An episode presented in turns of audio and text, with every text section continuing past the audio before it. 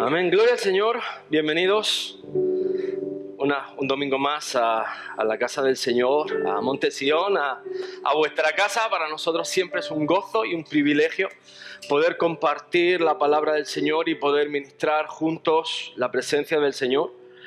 Y siempre es un reto, siempre es un desafío, porque cada mañana buscamos ese mensaje de parte del Señor, buscamos ese agua nueva, ese agua fresca y buscamos lo que el Señor, el rema del Señor que tenga para nosotros en esta semana. Fijaros que después de, como decía nuestra pastora, después de una semana tan intensa, gloriosa, la verdad es que eh, te confieso que cuando pensaba el día martes que tenía que levantarme a las 2 de la mañana para estar en una reunión de administración, y digo, madre mía, y encima pues tengo que poner atención, es en inglés, tengo que, quiero enterarme de todo, sé que esto pues es importante, pero la verdad es que desde el minuto uno el Señor empezó a hablar directamente a nuestro corazón. Y ese rato de dos a cinco y media de la mañana se nos fue como el agua. Créeme, se nos fue directamente como el agua, porque la presencia de Dios estaba ahí y había una presencia literal, algo tangible de parte de Dios que tú podías sentir. La verdad es que estamos agradecidos con el Señor por nuestra casa, estamos agradecidos al Señor por nuestros pastores, por el ministerio que tenemos, por la casa que el Señor nos ha dado. Vemos que la presencia de Dios está ahí. Hablaba con el pastor Enrique que estaba en una convención en Alabama, en una de las iglesias más grandes de Estados Unidos, y me dice, mira David, esto es impresionante. Dice, pero te digo la verdad, no se compara con nuestra casa. El mensaje, la unción, el fuego de Dios, el fuego del Espíritu Santo, dice, yo me quedé sin palabras. Cuando el Espíritu Santo de Dios empezó a hablar a través del, pastor David Revenhill, a, partir, a, través de, nuestro pastor Jan, eh, la hermana Susan Hattin, que no tengo palabras. Pero tengo que testificar que, que la verdad es que el Señor nos habló de una manera clara y evidente. Y dicho de paso, si, por ejemplo, eh, el pastor David Ravenhill, que tuvimos la oportunidad de tenerlo en tres sesiones, él es un escritor prolífero acerca del avivamiento. Vamos a traer libros de él para que podáis leerlos, para que podáis comentarlos.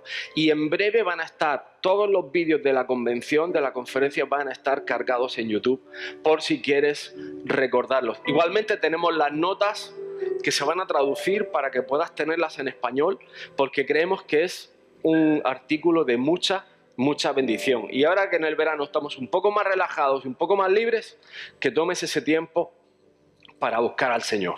Amén. Pero realmente el tema de hoy se llama Bajo sus alas. Y todo esto viene porque después de un día de gloria y después de tanta bendición, yo me acordaba de, de la situación de Job cuando cuando vemos que el Señor lo había bendecido, el Señor lo tenía guardado, lo tenía preservado, lo tenía rodeado de bendición. Y llega Satanás a pedirle permiso, oye, ¿qué pasa si me dejas seis mesecillos con, con Job? Y te digo algo, no hay mejor estrategia de defensa que descubrir las artimañas de Satanás. Es decir, si sabes los planes del enemigo, podrás defenderte y podrás contraatacar. Si sabes cómo funciona el reino de Dios, vas a poder actuar en consecuencia, vas a poder defender tu casa, tu familia, tu iglesia, el ministerio y realmente vamos a funcionar como el Señor ha ideado, como, como está en su corazón y como Él está en control y pensamiento. Creo que en mi bolsillo puede ser. Ok, espero que aquí sí hay problema.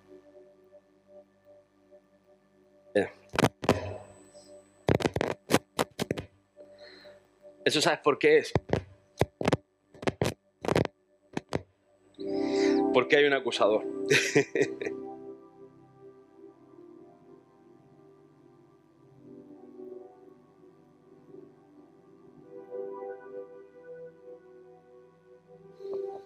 Y como gracias a Dios hay más micrófonos, pues no hay ningún problema. Pero precisamente esa es la artimaña. Y cuando vemos que, por ejemplo, el caso de, de Pedro, cuando está justo antes de negar al Señor y el Señor lo coge. Y yo creo que lo coge con amor y le dice, mira Pedro, Satanás me está pidiendo zarandearos. Pero yo estoy orando por vosotros. Y ahí en ese entonces ya no era, no era, no era todavía Pedro, que significa piedra. Era Simón. Todavía había cosas en su corazón, todavía había dudas en su alma, todavía había situaciones que luego le hicieron fracasar y le hicieron eh, plantearse muchas cosas porque vimos que él, mismo negó tres veces al Señor. Es decir, vemos que la situación de, de transformación, esto es un proceso que tú entiendas que estamos bajo las salas del Señor. Vas a ver que el proceso que el Padre hace, que el compromiso que el Padre hace, es mucho más allá de lo que nosotros hemos pedido. Hoy vamos a ver un montón de salmos, vamos a ver un montón de escrituras, pero sobre todo quiero que aprendas, quiero que entiendas que el Señor está en control de cada circunstancia, de cada situación, que el Espíritu Santo está intercediendo continuamente por nosotros y lo más importante de todo, que no tienes que pelear esta batalla solo. El pastor Jan decía, contaba una historia que a mí me dio mucha risa y es que cuando era joven, cuando era un adolescente, dice que iban todos los amigos con su bicicleta y él precisamente no era el más rápido del grupo. Y lo típico, que viene un grupito de otros niños más grandes y a quién cogen. Al más pequeño, al último del grupo y dice que pues se metieron con él, le pegaron, le rompieron la bicicleta, etcétera, etcétera. Y dice que cuando llegó a su casa, tenemos normalmente dos situaciones. La mamá que le dice, tonto, ta, pum, ¿por qué te has metido en jaleos y te llevas un pescozón? Pero dice que vino su abuelito y se levantó y le dijo, dime dónde están esos niños. Y lo cogió de la mano y dice que en ese momento él se sintió el niño más seguro, protegido, afianzado y resguardado del mundo.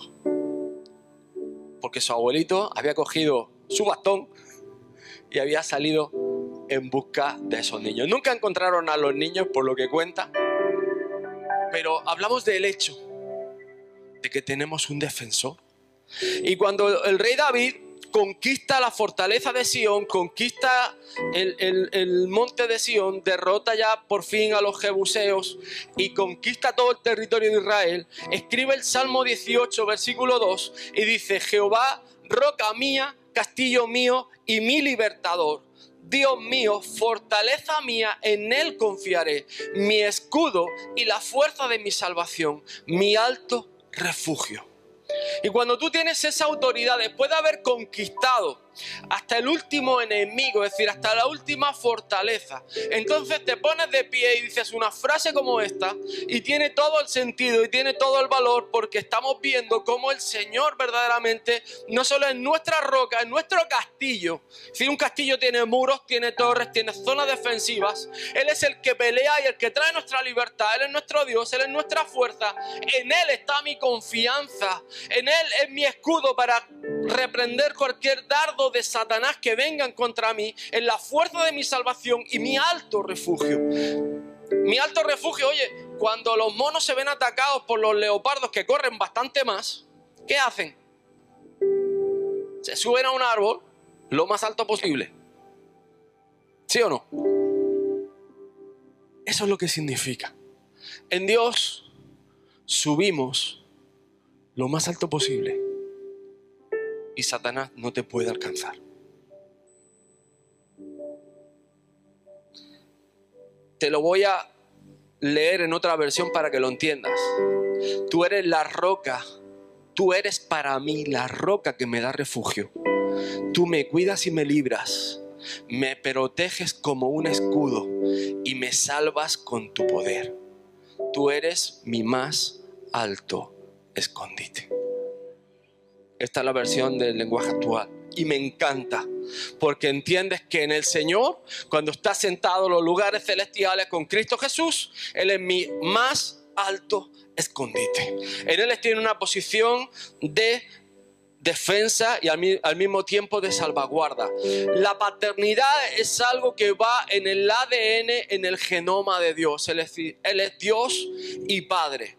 Y en el genoma de Dios, en esa paternidad, otra de las características más importantes que hay grabada en ese ADN es el, la protección. Es decir, y además es parte fundamental del pacto de Dios con los hombres. Porque Él ha prometido que Él nos protegería. Él es, él es nuestro defensor, Él es nuestro salvador, Él es nuestra torre fuerte. Y cuando ves, que me encantó que el otro día Lili puso los, los 12 nombres del Señor, habla del gobierno de Dios y habla de las 12 cualidades que tiene el carácter de Dios Padre. Nosotros como hijos debemos de tener el carácter de Dios impreso en nosotros. Por eso cuando el otro día hablábamos de caracteres de esas letras y esa palabra de Dios impresa en nuestra alma, en nuestro espíritu, en nuestro corazón, va a revelar el carácter de Dios impreso en nuestras vidas. Por eso si eres pastor o tienes un ministerio o eres papá o futuro papá, el carácter de Dios debe de ser algo que brota de nuestro corazón. Ese carácter de protección, ese carácter de paternidad debe de brotar también de nuestra vida. No solo del carácter de proveedor, porque obviamente los papás tenemos una responsabilidad de provisión, pero también de protección, de guardar a nuestros hijos. Y en la iglesia debe de funcionar de la misma manera. Yo entraba en conflicto, te tengo que confesar una cosa, entraba en conflicto el otro día porque hablando con alguien, me, eh, haciendo alusión a una predicación ajena, decía, es que tal pastor dijo que las ovejas tenían que defender también o tenían que cuidar a las ovejas. Y yo entré un poco en debate con eso. Pero tiene una parte de verdad. El rebaño debe caminar juntos. Y cuando vienen los lobos, ¿saben lo que hacen las ovejas? No puedo decir esta palabra porque si sale en América me van a, se van a meter conmigo. Pero juntan las espaldas y si viene el lobo por cualquier lado que venga se va a llevar un bocado. Y hacen un círculo. Y el pastor pone un vallado. Y luego hay otros elementos de defensa, como pueden ser los perritos pastores, que también están ahí que también son pastores. Para nosotros es la misma palabra, pero si te vas a otro idioma, tienes la palabra shepherd, que es pastor, y tienes la palabra pastor, que digamos es la persona o la, o la representación de la autoridad. Pero hay una delegación del pastoreo, de ese pastor, en ese ayudante o perrito pastor que también desempeña una función importantísima en el guiado, en el cuidado, en el control de la velocidad, del ritmo, en el movimiento de, de la congregación o del rebaño. Y es igual de importante. Por eso Fijaros que en la última oración de Jesús sobre sus discípulos en Juan 17, que además es la oración sacerdotal más importante probablemente de Jesús, porque es la última y es el legado, está haciendo alusiones. Primero, Señor, guárdalos. Señor, protégelos, líbralos del mal. Ellos están en el mundo, ellos van a ser atacados por Satanás, ellos van a sufrir persecución, líbranos del mal, pero que sean uno. Y te invito a que leas Juan 17 en casa atentamente, que sean uno. Que aunque sean perseguidos, que sean uno, aunque estén atacados, que sean uno. Que es decir, hay, una, hay un concepto de rebaño, hay un concepto de pueblo que debemos de buscar, que debemos de perseguir y que debemos de entender, que nos debe de doler lo que le duele a mi hermano, que debemos de llorar cuando llora el hermano. Que ahora, te digo una cosa, no hay que cambiar el chip en la complicidad. Porque no te puedes convertir en el cómplice del pecado. Y ahí es donde muchas veces hemos fallado. Cuando no confrontamos el pecado. Un papá no solamente es protector, salvador, proveedor. Papá también toca disciplinar, toca exhortar, toca enseñar o discipular. Tiene que dar una moralidad, tiene que dar unos valores, tiene que estar ahí presente. Yo me di cuenta que muchas veces simplemente se trata de estar presente. Y, te ves tantas veces como hay ese, ese, ese quiebro en la paternidad y en, el sentimiento de hijo por padres ausentes. Porque hay una realidad de que, de que como, como no están, hay, una, hay un desarraigo. Pero cuando nosotros estamos en Dios, algo que Dios ha hecho es que su presencia está de manera permanente. Fijaros que en, la antigüedad teníamos esa otra contrapartida, es decir, Dios se le reveló a Moisés ¿ok?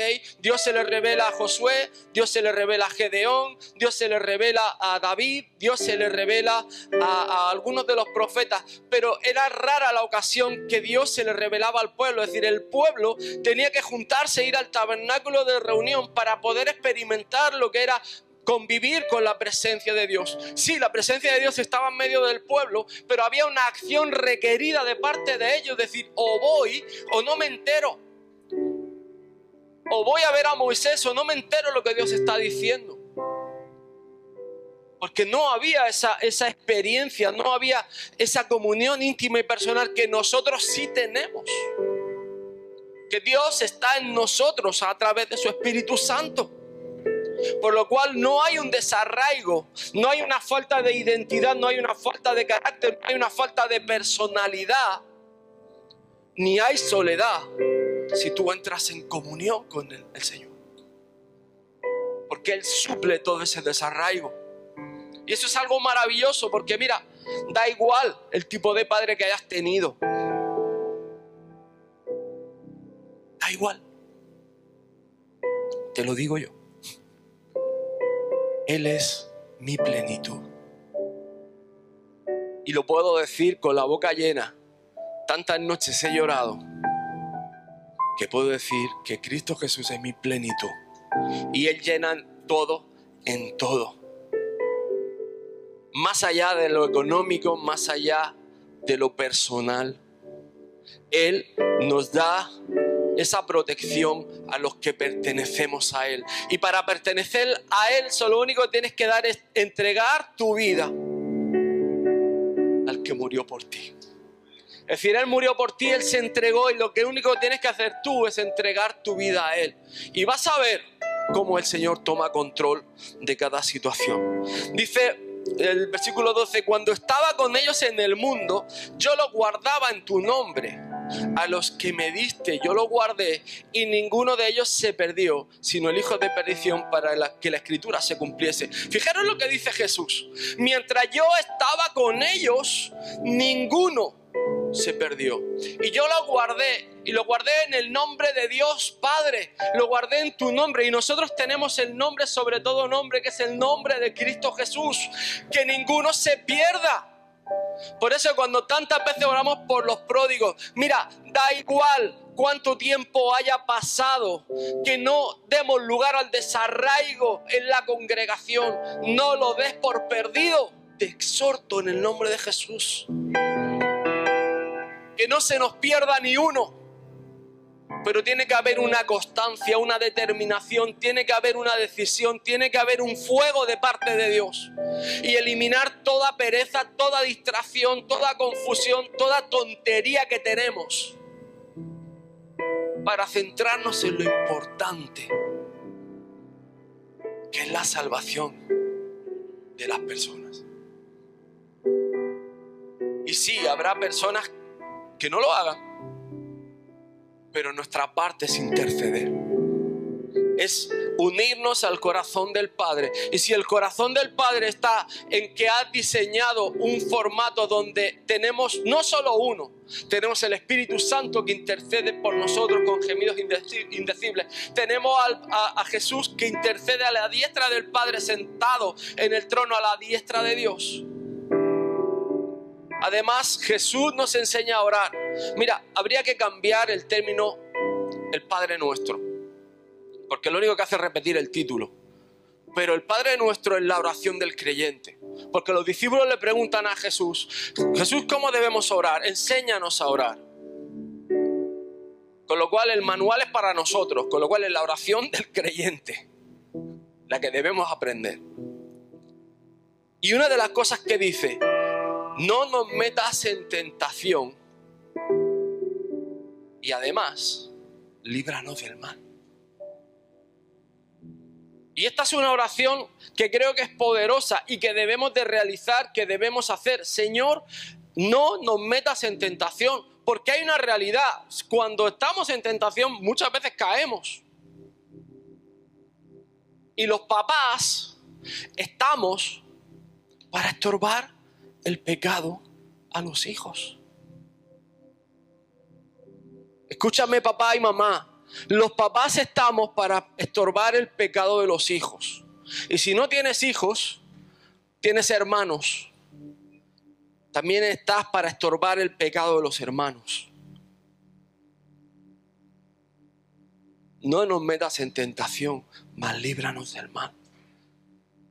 Y nuestra función, algo que en la iglesia debe de, instaurarse es la oración y esa oración ferviente. O se levantan intercesores o el avivamiento va a pasar de largo. O se levanta ese clamor o las personas se van a perder. O espabilamos o nos comen el bocadillo y nos lo come Satanás porque sabes que él no se cansa, él no duerme. Jesús se lo enseña aquí, Simón, Simón es aquí que es Satanás, es decir, lo tiene que llamar la atención dos veces. Dice, os ha pedido para zarandearos como a trigo, pero yo he rogado por ti que tu fe no falte. Y tú, una vez vuelto, significa que tenía que volver al desierto. ¿Qué hizo Pedro después de negar a Jesús? Después de seguirlo a la distancia, viendo cómo lo llevaban al Calvario, cómo lo crucificaban y cómo lo, hacían pedazos.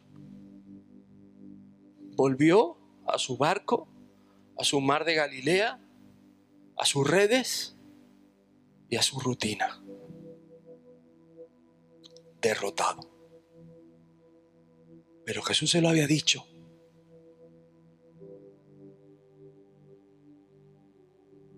Cuando hayas vuelto, confirma a tus hermanos. Eso viene del término reafirmar, levantar, reedificar, volver a nacer, volver a levantarte. Qué difícil es, pero qué fácil nos lo pone el Señor. Aunque caigamos, puedes volver a pedir perdón y decir, Señor, gracias por tu infinita misericordia. Y en este día, en esta hora, me levanto en tu nombre. Y no solo me levanto yo, sino que levanto a mis hermanos. Porque muchas veces decimos la bravuconada, como, como estaba diciendo Simón aquí. Señor, dispuesto estoy a ir contigo, no solo a la cárcel, sino también a la muerte. Y el Señor le responde, Pedro, te digo que el gallo no cantará antes de que tú niegues tres veces que me conoces. Luego fue en el mar de Galilea cuando le renombra y dice, ya no eres más Simón, ahora serás Pedro. Y sobre esta roca edificaré mi iglesia. sobre esta obra que voy a hacer en ti, voy a levantar algo. Pero había un rendimiento, había un reconocimiento, había un proceso y había sobre todo la gracia y la maravillosa obra de Dios obrando en la vida de Simón Pedro.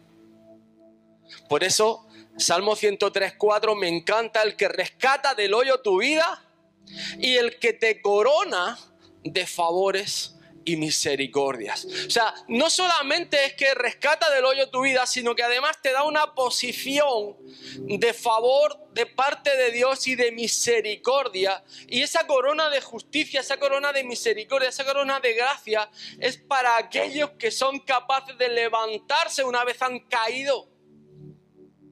Demos por hecho que vamos a ser zarandeados que vamos a ser probados. Si Jesús fue llevado al desierto, Juan Bautista fue llevado al desierto, Moisés fue llevado al desierto, Josué vivió el desierto, Gedeón vivió el desierto, ¿quién más me queda? José vivió prisiones. ¿Qué quieres? ¿Que tú no las vas a vivir? Las vas a vivir igual. Pero ¿cómo me levanto? ¿Cómo me aferro de las manos del Señor? ¿Cómo me, cómo me, cojo de esas manos del Señor? Dice, mira, había, había un ejemplo. Estaba leyendo una historia de, una, de un niño chiquito en Florida la típica casa de, de, río y el niño bañándose. Y desde la ventana, la mamá lavando los cacharros y lavando los trastes, y ve que hay uno de esos cocodrilos que se va acercando. Obviamente la mamá deja los trastes, sale corriendo y apenas consigue enganchar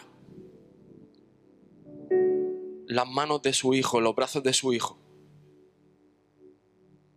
Con tal fuerza que casi le arranca los brazos, pero obviamente el cocodrilo tiene más fuerza y estaba tirando de él. Gracias a Dios lo vio un vecino y ese vecino llega con una escopeta, le pega dos escopetazos al cocodrilo, consiguen arrancar al niño de la boca del cocodrilo. Pero obviamente cuando llegan al hospital esto se convierte en una noticia, se convierte en, algo, un suceso de estos de, sucesos del día de la voz de Almería. Y cuando llegan los periodistas a hacerle la, la, entrevista al niño, una de las cosas que le dice, bueno, el cocodrilo te ha mordido, déjame ver tus piernas. Y después de varias cirugías, obviamente el cocodrilo había hecho grandes daños en las piernas. Pero el niño le dice, mira, esto no es lo importante. Lo importante son estas heridas. Porque son las que me hizo mi madre para rescatarme. Si mi madre no hubiera corrido, si yo no hubiera tenido esto, yo no estaría aquí. Y eso es determinación. Y eso es algo que yo te digo, que como papás tenemos que tener claro. Tenemos que salvar a muchos. Bendice alma mía Jehová y no olvides ninguno de tus beneficios. Él es quien perdona todas tus iniquidades, el que sana todas tus dolencias, el que rescata al hoyo tu vida y el que te corona de favores y misericordia, el que sacia de bien tu boca de modo que rejuvenezcas como el águila. Fijaros, ¿cuáles son los beneficios de servir al Señor? Él perdona mis iniquidades, Él sana todas mis dolencias, Él rescata del hoyo mi vida, me corona de favor y misericordia, me sacia de bien mi boca y me hace rejuvenecer. Yo me reía mucho cuando nuestro pastor decía, los 60 son los nuevos 30. ¿Sabes por qué? Porque veo con gente con 60 que ha tirado la toalla. He visto pastores que llegando a 65 años me jubilo y me voy de vuelta a mi país. He visto misioneros pensando ya en el retiro, cuando digo, pues si ahora es cuando más puedes servir al Señor, ¿qué estás haciendo? Ahora no tienes una dependencia económica, no tienes que cumplir 40 horas a la semana, 50 o 60. ¿Qué estás haciendo con tu vida? ¿Qué estás haciendo con tu llamado?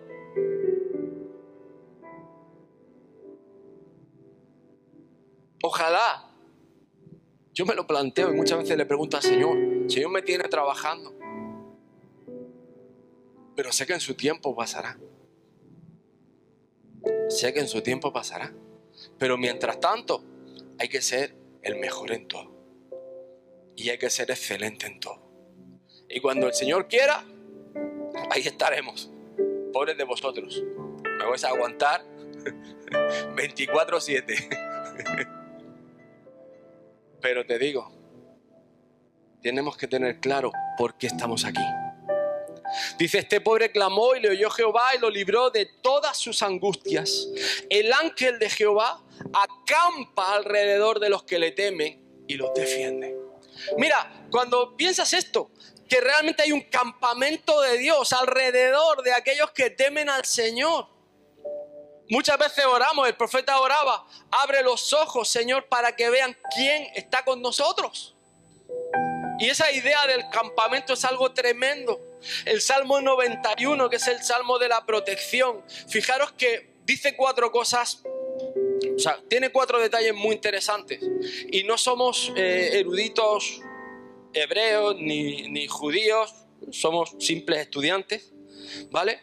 Pero leíamos un artículo donde dice que estas cuatro eh, maldiciones o, ataques que había en los manuscritos de, que se encontraron en los rollos del Mar Muerto correspondían a cuatro deidades cananeas o asirias. Y fijaros que dice, Él te librará del lazo del cazador, de la peste destructora, con sus plumas te cubrirá y debajo de sus alas estarás seguro. Escudo y adarga es su verdad, no temerás al terror nocturno, ni saeta que vuele de día, ni pestilencia que ande en oscuridad, ni mortandad que haya en medio del día te destruya. Y esto, cuando te vas a buscarlo, resulta que son nombres de dioses cananeos, pestilencia de Ver, destrucción Daca, flecha o saeta el dios Kaitz y el terror Bachat.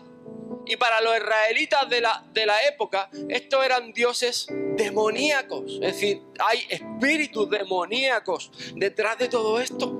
Y es que si tenemos que hablar de ángeles que nos rodean, también tenemos que hablar de que el demonio está rondando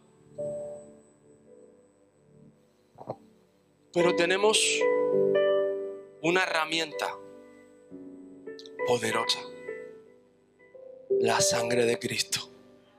Mira, yo el primer viaje a Guatemala, te comparto esto rápido que me estoy quedando sin tiempo. El primer viaje a Guatemala, si me regaláis 10 minutos, va muy bien. Eh, el primer viaje a Guatemala me daba mucha risa porque teníamos dos sobrinos gemelitos que en aquella, en aquella época eran terroristas. O sea, literalmente no conocían el miedo, no conocían el peligro. Y de vez en cuando en, la casa de, mi amada suegra lo único que escuchaba era la sangre de Cristo, la sangre de Cristo. Y yo decía, ¿y esto por qué? Claro, veía a uno subió en el techo, otro tirándose con la bicicleta, saltándose un diente, en fin. Historia para rememorar ahora que somos grandes, ¿no? Pero entendí algo, que la sangre de Cristo tiene ese poder. Mira, el nombre de la Pascua para nosotros es Pascua y habría que mirar el origen latino de la palabra, pero si lo miras en inglés, Pascua se, eh, traduce Passover. Y paz es muy fácil de entender. Pasar, paz, over, pasar sobre. Y ese término viene de cuando los israelitas iban a salir de Egipto y, la plaga del ángel de mortandad y los primogénitos estaba llevándose a todos los primeros hijos nacidos de la nación de Egipto. Ahora bien, cada casa que tenía rociada la sangre del cordero como había mandado Moisés, el ángel de mortandad, el ángel de muerte pasaba sobre esa casa y no la tocaba. Y así es como funciona la sangre de Cristo. Así es como funciona. Es decir, cuando tú clamas por la sangre de Cristo, cualquier artimaña de Satanás pasa sobre tu vida de largo. Escúchame bien, de largo. Amén. Y eso es una gracia de parte de Dios. El apóstol Pablo nos exhorta, porque yo sé después de mi partida entrarán en medio de vosotros lobos rapaces que no perdonarán al rebaño. Escúchame bien, la falta de perdón te convierte en un lobo rapaz. Y esto es muy serio. Y de vosotros mismos se levantarán hombres que hablen cosas perversas para arrastrar tras sí a los discípulos. Por tanto, velad. ¿Y velad qué significa? Estar dispuesto, disponible, preparado orando, despierto, acordándonos que por tres años de noche y de día no he cesado de amonestar con lágrimas a cada uno. El apóstol Pablo habla de esto porque tres años vivió intercediendo por sus discípulos. Esto es una imagen muy interesante. Es uno de esos perros pastores que ha estado peleando con un lobo. Y llega la oveja a darle cariño. Pero el Señor dice a sí mismo, yo soy el buen pastor que pongo mi vida por mis ovejas. Dice más al asalariado y que no es el pastor, de quien no son propias las ovejas, ve venir al lobo y deja las ovejas y huye. Y el lobo arrebata las ovejas y las dispersa. Y yo oraba esto y digo, por un lado pensaba, digo, capaz que van a pensar los hermanos que yo estoy diciendo que no es mi responsabilidad. Y te digo algo, es mi responsabilidad estar ahí, el primero. Pero cuando viene el lobo, nos toca a todos, velando unos por los otros. Cuando viene el lobo, nos toca estar haciendo piña. Cuando viene el lobo, queremos ver avivamiento, nos toca estar mm, más atentos que nunca.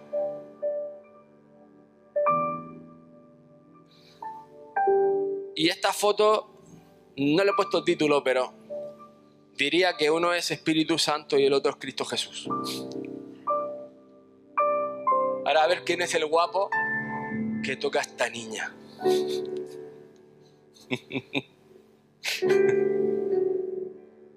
Porque así es el Señor con nosotros. Y yo creo que esta foto habla muy bien de que quien sea capaz que ataque. Por eso, mira, hay un versículo en Ezequiel que habla de cómo debemos de cuidarnos. Y nos, y nos exhorta a guardarnos, a cuidarnos, a estar por los enfermos, fortaleciendo a los débiles, a estar eh, dispuestos y disponibles. Y yo te digo algo, mi hermano, la, la paternidad de Dios nos llama a ser dispuestos y disponibles estar preparados para lo que el Señor ponga, estar dispuestos para dar una palabra de consuelo, aunque te cueste el dinero, escúchame bien. Papá sigue siendo el proveedor. Cuando hay propósito, hay provisión. Siempre. Deja que tu economía, dale la autoridad de tu economía al Señor. ¿Sabes que cuando diezmas le das la autoridad de tu economía al Señor? Y sabes que te digo que cuando diezmas parcialmente, le quitas autoridad al Señor. Cuando no siembras, te pierden las primicias. Cuando no ofrendas, cuando no, cuando en la viuda, el huérfano, el extranjero, cuando no damos, nos perdemos una oportunidad de ser bendecidos. Por eso es tan importante dar, y la palabra lo dice, mejor es dar que recibir. ¿Quieres que Dios te bendiga de verdad? Prepárate a dar, a darte. Amén. Ponte de pie. Quiero bendeciros y quiero dejar paso a, a la Santa Cena, a la comunión del Señor. Y Padre, nos ponemos delante de ti en esta mañana, Señor, respondiendo a tu llamado, respondiendo a tu verdad, respondiendo a tu palabra, Señor, que en esta mañana seamos inspirados y seamos, Señor, confrontados, Padre, para responder sí al llamado que tú estás poniendo en cada uno de nosotros, Señor. A ti te damos la gloria y la honra en el nombre de Jesús. Amén.